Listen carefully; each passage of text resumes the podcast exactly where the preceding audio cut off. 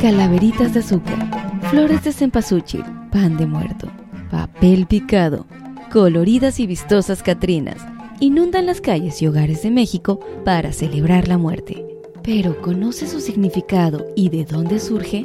Acompáñame para saberlo.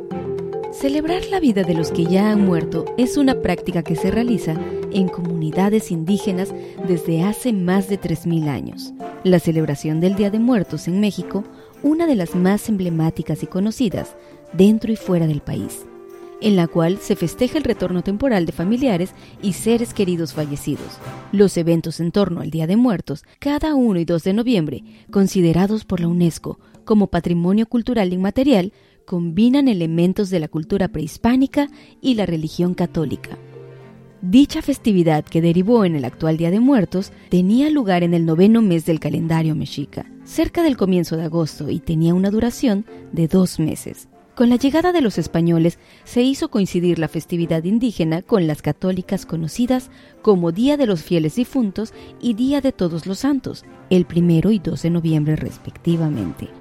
La tradición indica que los muertos llegan cada 12 horas entre el 28 de octubre y el 2 de noviembre. En algunos lugares de México, el 28 se destina a quienes fallecieron a causa de un accidente o de manera trágica. Y el 29 está dedicado a los ahogados. El 30 y 31 se espera la llegada de las almas que se encuentran en el limbo, los niños que fallecieron sin haber sido bautizados y aquellos olvidados que no tienen familia que los recuerden para los que se recomienda encender una veladora y dejarles un vaso con agua, una ofrenda para ellos también en tu altar.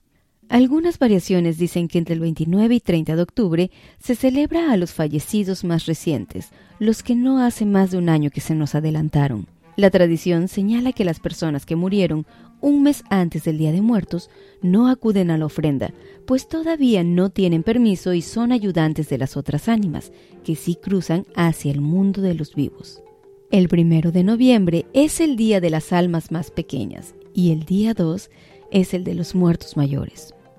Las culturas prehispánicas no celebraban con un altar de muertos dedicado a sus difuntos y el festejo a la muerte se realizaba en otras fechas. El Día de Muertos, como lo conocemos actualmente, es una tradición que surge a partir del mestizaje, es decir, de la mezcla del culto a la muerte que tenían los indígenas y la religión católica. Para los mexicas, cultura dominante en Mesoamérica, cuando llegaron los españoles, la muerte era el comienzo de un viaje hacia un lugar llamado Mictlán, el reino de los muertos o inframundo. Antes de llegar al Mictlán, el alma se tenía que desprender del cuerpo. Tlaltecutli era la diosa de la tierra que se encargaba de devorar a los cadáveres. De acuerdo al mito azteca, tras devorar los cuerpos, esta deidad paría las almas las cuales podían iniciar así su camino hacia la tierra de los muertos. Las almas de los difuntos viajaban durante cuatro días para llegar al Mictlán, donde se encontraban con Mictlantecutli y Mictlancíhuatl, señor y señora de los muertos. La ofrenda del Día de Muertos actual es en nuestros días un altar, y este es uno de los rituales más especiales para estas fechas, porque se honra la muerte y se cosecha para el futuro, los que hoy ofrendan a sus muertos serán luego invitados a la fiesta. Es una tradición en donde los vivos tenemos la oportunidad de volver a convivir con nuestros difuntos. En 2019 se propuso el día 3 de noviembre para incluir a nuestras mascotas en esta celebración y darles un lugar en el altar de muertos. Sobre el altar de muertos, la tradición marca que hay altares de 2, 3 y 7 niveles. En el primero se encuentran representados el cielo y la tierra, en el segundo se agrega un tercer nivel para agregar el purgatorio. Y en el más completo, donde se agregan los siete niveles, van la imagen de un santo, las almas del purgatorio, sal para purificar, pan de muerto, los alimentos favoritos del fallecido, imágenes de él o los difuntos y una cruz hecha a base de semillas, frutas, flores o sal. La flor de cempasúchil no puede faltar.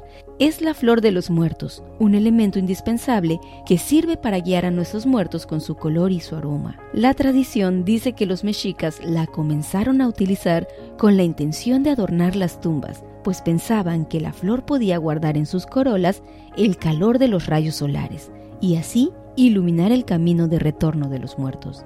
La costumbre indígena se ha mantenido en algunos sitios y se siguen utilizando las flores, no solo como un adorno, sino para facilitar el retorno de las almas a la tierra. Se esparcen los pétalos a lo largo del camino en el trayecto de la casa al cementerio, también para adornar el nivel más alto del altar con un arco de flores que da la bienvenida a los difuntos al reino de los vivos. Como puedes ver, detrás de esta colorida y reconocida celebración existen tradiciones muy profundas que nos conectan con nuestros antepasados. El culto a la muerte existe en México desde la época prehispánica. Esto se puede ver en los restos arqueológicos de las diversas culturas que poblaron la zona y en la escritura de versos que datan desde el monarca y poeta náhuatl Nezahualcóyotl hasta la poesía contemporánea de la pluma de Octavio Paz. El culto a la vida, si de verdad es profundo y total, es también culto a la muerte.